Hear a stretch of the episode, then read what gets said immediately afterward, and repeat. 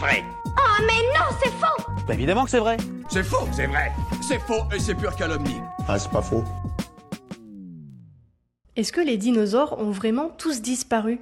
Et puis quoi encore? Jurassic Park existe tant qu'on y est?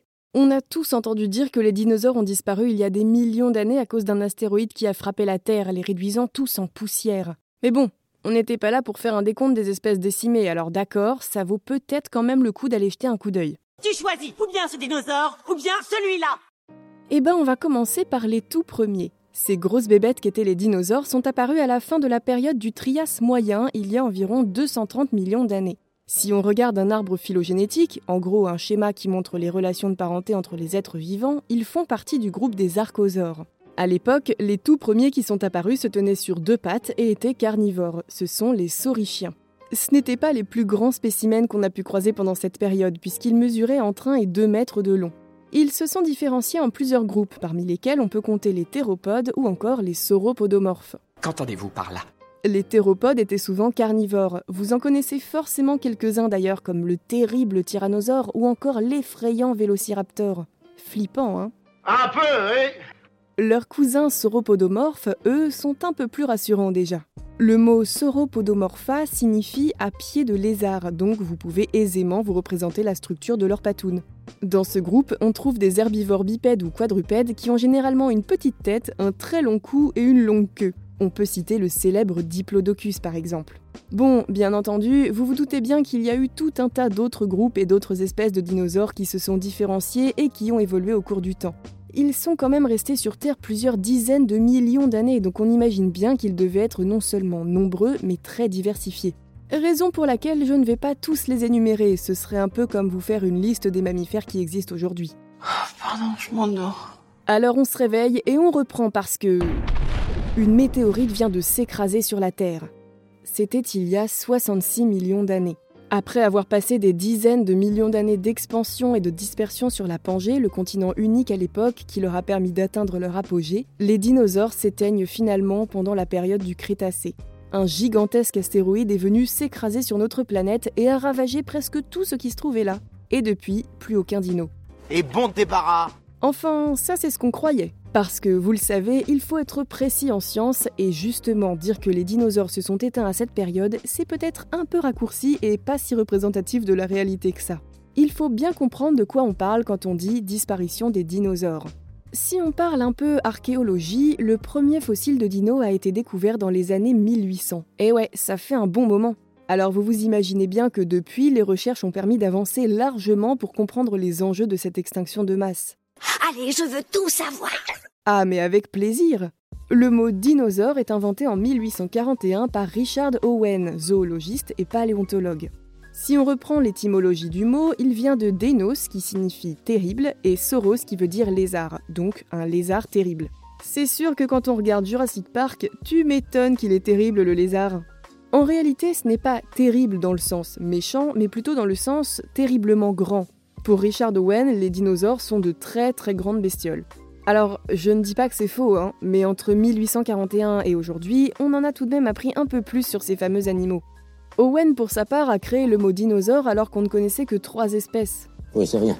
Et oui, et aujourd'hui, on continue à en découvrir une vingtaine par an, et on sait qu'il en a existé de très gros, certes, mais aussi des petits, à écailles, à plumes, bipèdes, quadrupèdes, carnivores, herbivores, bref, il y en avait pour tous les goûts. Ils partageaient néanmoins quelques caractères communs comme la forme de la clavicule et aussi une particularité au niveau de la cheville qu'on appelle processus ascendant de l'astragale. Ne partez pas en courant, je vous explique. L'astragale, c'est un os au niveau de la cheville. Sur celle des dinosaures, cette lame osseuse est très élevée et se colle sur le tibia pour renforcer l'articulation en quelque sorte et permettre aux bipèdes de se tenir debout. Une caractéristique très spécifique qu'on retrouve également chez nos oiseaux actuels. Et oui, l'année 1996 marque un grand tournant pour la paléontologie puisque c'est à ce moment qu'on découvre le premier dinosaure à plumes et qu'on fait alors le lien entre dino et oiseau à travers cette caractéristique, mais aussi la forme de la clavicule. Cette découverte apporte donc un point final au débat qui existait jusqu'alors autour de l'origine des oiseaux. Ils sont donc des descendants directs des dinosaures et aujourd'hui on sait qu'ils appartiennent au groupe des théropodes. Mais alors, si on reprend depuis le début, on nous dit que les dinosaures se sont éteints il y a plusieurs millions d'années, mais qu'il en reste encore quelques-uns Personne n'aura l'idée de venir faire des fouilles ici. Eh ben si, justement, et c'est même la subtilité à laquelle il faut faire attention si l'on veut être rigoureux. Il y a 66 millions d'années, ce sont les dinosaures non aviens qui ont disparu, donc ceux qui ne volent pas. C'est très important de faire la distinction parce que, dit comme ça, extinction des dinosaures laisse penser qu'effectivement, du jour au lendemain, pouf, il n'y avait plus rien sur Terre, plus d'animaux. Et pourtant non, et on va revenir à la définition même d'une extinction de masse qu'il ne faut pas confondre avec une extinction isolée d'une seule espèce. Une extinction de masse, c'est au moins 75% des espèces qui sont touchées, mais ça veut dire qu'il en reste quand même. Eh bien, cherche bien. Grâce aux fossiles, on observe 5 chutes de la biodiversité à des périodes différentes, ce qui signifie qu'il y a eu 5 extinctions de masse au cours de l'histoire de notre planète qui sont dues à des événements climatiques, volcaniques ou encore à la chute d'une de ces fichues météorites. Celles qui sont importantes pour les dinosaures, ce sont les trois dernières. La troisième a eu lieu au tout début de l'ère des dinosaures, entre le Permien et le Trias, il y a environ 250 millions d'années. 95% des êtres vivants sur Terre ont disparu, mais c'est ce qui a permis aux dinosaures d'émerger petit à petit. La quatrième, celle du Trias, a permis quant à elle l'évolution de ce nouveau groupe et leur expansion. Et enfin, la cinquième, la bien connue crise du Crétacé tertiaire, a mis fin à la domination des dinosaures sur Terre. Mais ça ne les a pas tous enterrés pour autant, puisque les oiseaux ont évolué. D'ailleurs, on ne parle que d'extinction des dinosaures de cette période, mais les mammifères existaient déjà évidemment. On avait par exemple des tas d'espèces de marsupiaux bien plus diversifiés qu'aujourd'hui. Malheureusement, eux non plus n'ont pas particulièrement bien encaissé l'arrivée de l'astéroïde et 75% des mammifères de l'époque ont disparu. Mais ça fait mal Tu m'étonnes, mais tout va bien, on s'est carrément bien repeuplé depuis.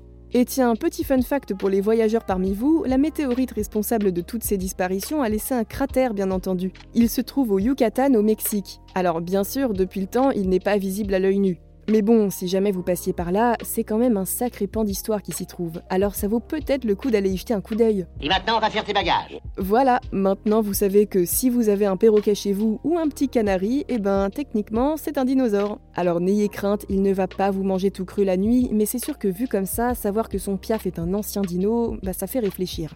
D'ailleurs, ça a donné des idées aux chercheurs qui ont décidé de mener une expérience sur des poulets pour démontrer leur lien de parenté avec ces gros reptiles. En modifiant leur développement dans l'œuf, ils ont réussi à créer des poussins avec des pattes de dinosaures.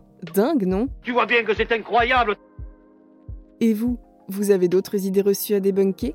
Envoyez-les nous sur les apodios ou les réseaux sociaux et nous les inclurons dans de futurs épisodes. Pensez à vous abonner à Science ou Fiction et à nos autres podcasts pour ne plus manquer un seul épisode. Et n'hésitez pas à nous laisser un commentaire et une note pour nous dire ce que vous en pensez et soutenir notre travail. À bientôt!